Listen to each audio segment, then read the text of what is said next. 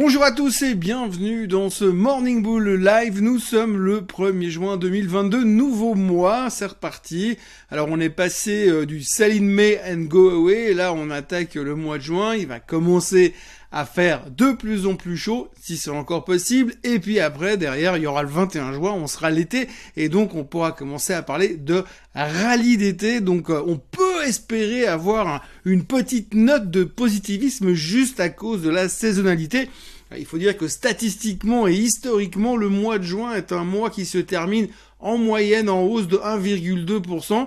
1,2% c'est plus que ce que le S&P a fait en, mai, euh, puisqu'en mai il a réussi à finir dans le vert, mais vraiment par les poils. Le Nasdaq, lui, termine en baisse de 2%. Et puis euh, ailleurs, c'est un petit peu pas terrible. Euh, la Suisse perd 3% sur le mois à cause de Rush et de Nestlé. L'Allemagne est en hausse de 3,2% sur le mois de mai. La France fait plus 0,6%. Le coup de main chinois est venu un petit peu trop tard pour les entreprises du luxe français. Et puis finalement, ben voilà, le mois se termine moins mal que ce que l'on aurait pu craindre, puisqu'on a repoussé le bear market pour l'instant, même si finalement, hier soir, hier, la journée n'était pas exceptionnelle, bien au contraire, on était euh, relativement en baisse un peu partout et partout un petit peu, euh, principalement à cause du fait qu'on s'est posé des questions si par hasard l'inflation ne serait pas euh, quand même un problème.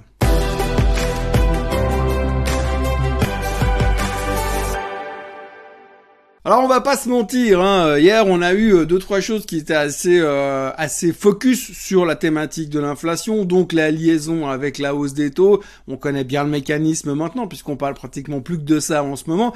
Donc en gros hier soir il y a déjà un truc qui nous a un petit peu perturbé, c'est cette soudaine hausse du baril. Hein. Donc on a vu que le baril durant la séance d'hier est passé euh, à quasiment toucher les 120 dollars. donc du coup on a quand même commencé à se dire ah ouais mais en fait c'est vrai que quand le baril il monte très très haut eh bien c'est pas bon euh, pour l'inflation puisque voilà, hein, on va à la pompe, ça coûte plus cher, blablabla, on connaît l'histoire. Bref, on va pas revenir puisqu'on en parle tous les jours, mais c'est vrai que euh, on a tout d'un coup le marché. Hein, des fois, le marché pense à d'autres trucs. Il se dit ah oui, euh, peut-être que par rapport à ce qu'on a vu sur les chiffres de vendredi dernier, eh bien il se pourrait finalement que l'inflation ait fait son pic. Et puis du coup, on regarde même pas ce que fait le pétrole. Et puis tout d'un coup, le lundi suivant, on se rend compte ah oui, mais le pétrole il est en train de monter parce que les Européens font un embargo. Et donc si les Européens font un embargo et que le pétrole il monte, c'est inflationniste. Et donc, on a déjà eu peur de ça. Ça, c'était une des raisons. Ensuite, on a eu aussi euh, monsieur, j'en ai parlé hier déjà dans cette vidéo, euh, monsieur Christopher Waller, qui est un des membres de la Fed, qui a dit que pour lui, c'était exclu de faire une pause au mois de septembre. Donc, du coup, on s'est dit, ah ouais, alors donc l'histoire de la pause qui nous a fait monter quand même depuis mercredi, jeudi, vendredi dernier, ben là, du coup, on, de côté. Les gens commençaient à se dire, ah ouais, peut-être qu'il y aura pas forcément une pause. Et donc, du coup, vous avez tous les gourous méga négatifs qu'on a entendus la semaine dernière qui sont revenus en disant, ah, je vous l'avais dit, je vous l'avais dit que ça allait baisser, donc c'est bon, ça rebaisse.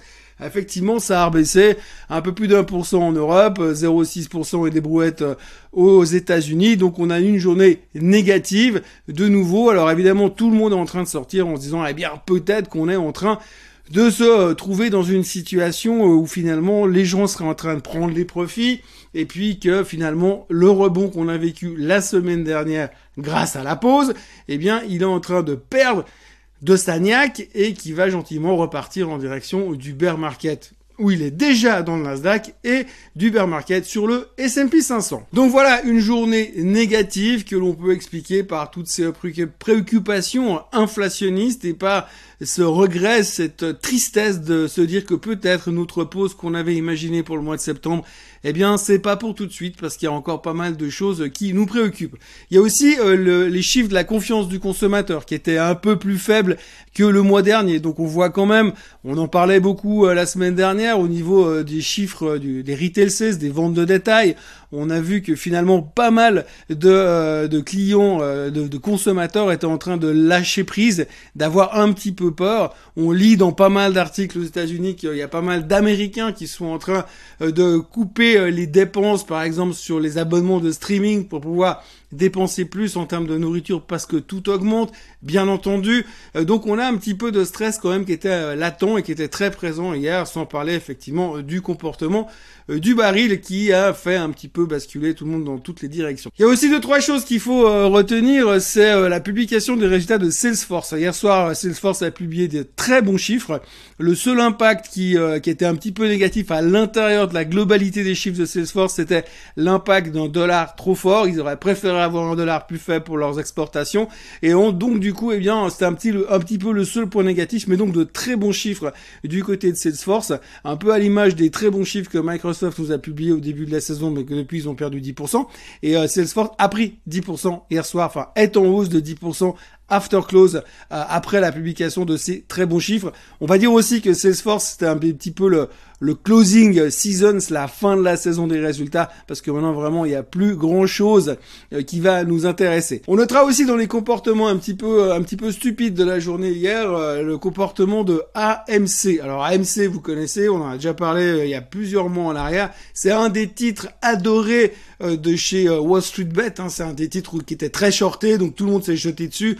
Évidemment, pendant la pandémie, ils ont frisé la faillite puisque c'est des opérateurs de cinéma. Et euh, donc du coup, bah, il y a eu beaucoup beaucoup de spéculation dessus. Hier, AMC sur la journée, hein, sur la journée, en début de journée, le titre a pris 10% sur la justification que Top Gun a fait des super entrées durant euh, le week-end au cinéma. Top Gun 2, bien évidemment. Donc du coup, euh, le AMC a explosé à cause de ça. Un milliard de hausse de market cap parce que Top Gun a fait je sais pas combien de millions euh, d'entrées durant euh, le week-end euh, du Memorial Day. Et donc du coup tout le monde se jetait sur le titre. Et puis au cours de séance on s'est dit ah ouais non mais quand même peut-être qu'on a exagéré un tout petit peu. Et bam le titre est retombé derrière de nouveau en terrain négatif. Donc on voit qu'il y a quand même des choses qui ne qui sont immuables dans ce marché où on reste quand même un tout petit peu euh, secoué sur certaines, sur certains comportements, sur certaines valeurs en tous les cas. Si on regarde un petit peu ce qui se passe euh, en Asie ce matin, eh bien on verra que le Japon est légèrement en hausse, que Hong Kong est légèrement en baisse et que la Chine ne fait légèrement rien du tout. Et puis surtout euh, la valeur la plus intéressante de nouveau, eh bien c'est le pétrole. Alors le pétrole, hier on était complètement flippé parce que tout d'un coup là il y avait un embargo européen sur l'or noir et donc du coup le baril avait explosé. Et puis ben euh, ce matin, cette nuit, on a changé un tout petit peu d'avis pour une seule raison. Finalement, c'est un article du Wall Street Journal. Alors, on va essayer de schématiser ce qui a fait cet article. Là, ils ont publié un article qui dit au conditionnel, hein, avec des si, peut-être, éventuellement, on sait pas, plein d'articles qui disent, on n'en sait rien, mais on le dit quand même, euh, le Wall Street Journal a laissé entendre qu'il avait entendu qu'éventuellement, peut-être, l'OPEP, e l'organisation des pays producteurs de pétrole, donc, a, euh, pourrait éventuellement virer euh, la Russie de ses membres et de son, de son, comment dire, cartel décisionnaire, de son groupe de décisionnaires par rapport à la production pétrolière mondiale. Alors, ce qui est déjà assez c'est marrant quand même, c'est qu'à la base on se dit, c'est marrant parce que depuis le début de l'invasion en Ukraine, il y a tout le monde qui a attaqué la Russie dans tous les coins, il leur a coupé les vivres, a fermé la moitié des entreprises en Russie, a viré les Russes de partout, a piqué leur yacht, bref. On a vraiment tout le monde a fait a, fait du du forcing pour essayer de pousser Poutine à quitter l'Ukraine. Ça, on le sait. Mais par contre là, on apprend encore aujourd'hui. Enfin, je le savais pas, mais c'est assez marrant de voir que finalement l'OPEP, l'organisation des producteurs de pétrole, eh ben eux, ils ont toujours finalement la Russie à l'intérieur de leur groupe. tout le monde les a virés de partout, de toutes les compétitions sportives du monde, même de l'Eurovision, et puis derrière, eux, ils sont toujours dans le pep et puis ils ont toujours leur mot à dire. C'est quand même assez rigolo. Enfin, hier soir, ils, ils on s'autorise à penser qu'éventuellement, ils pourraient se faire virer. Il n'y a rien d'officiel. Mais la logique derrière, c'est que s'ils se font virer de cette euh, de cette association, eh bien, du coup, euh, il, y aura forcément une espèce de, de rééquilibrage et les autres producteurs de pétrole vont devoir eux produire un petit peu plus pour compenser ce que la Russie n'apporte plus. Donc du coup, ça pourrait rapporter un peu plus de, de, de, pétrole sur le marché, donc mettre la pression euh, sur l'offre, donc refaire baisser le pétrole. Donc tout ça, au conditionnel parce qu'on n'en sait strictement rien du tout. Il y a absolument rien d'officiel. C'est juste le Wall Street Journal. C'est un mec dans son bureau qui dit tiens si j'écrivais un article là-dessus. Et puis là-dessus le baril a perdu 5 dollars depuis hier. Donc maintenant on traite autour des 115 ce matin.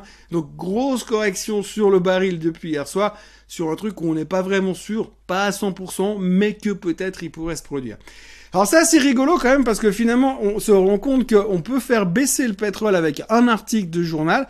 Par contre avec les réserves stratégiques de l'armée américaine ou des États-Unis ou de je ne sais combien de pays dans le monde, qui ont été décidés euh, de, de, de, libérer régulièrement. On a décidé de libérer ces, ces, euh, ces, barils de pétrole stratégiques qui sont détenus par plusieurs pays au début du mois de mai.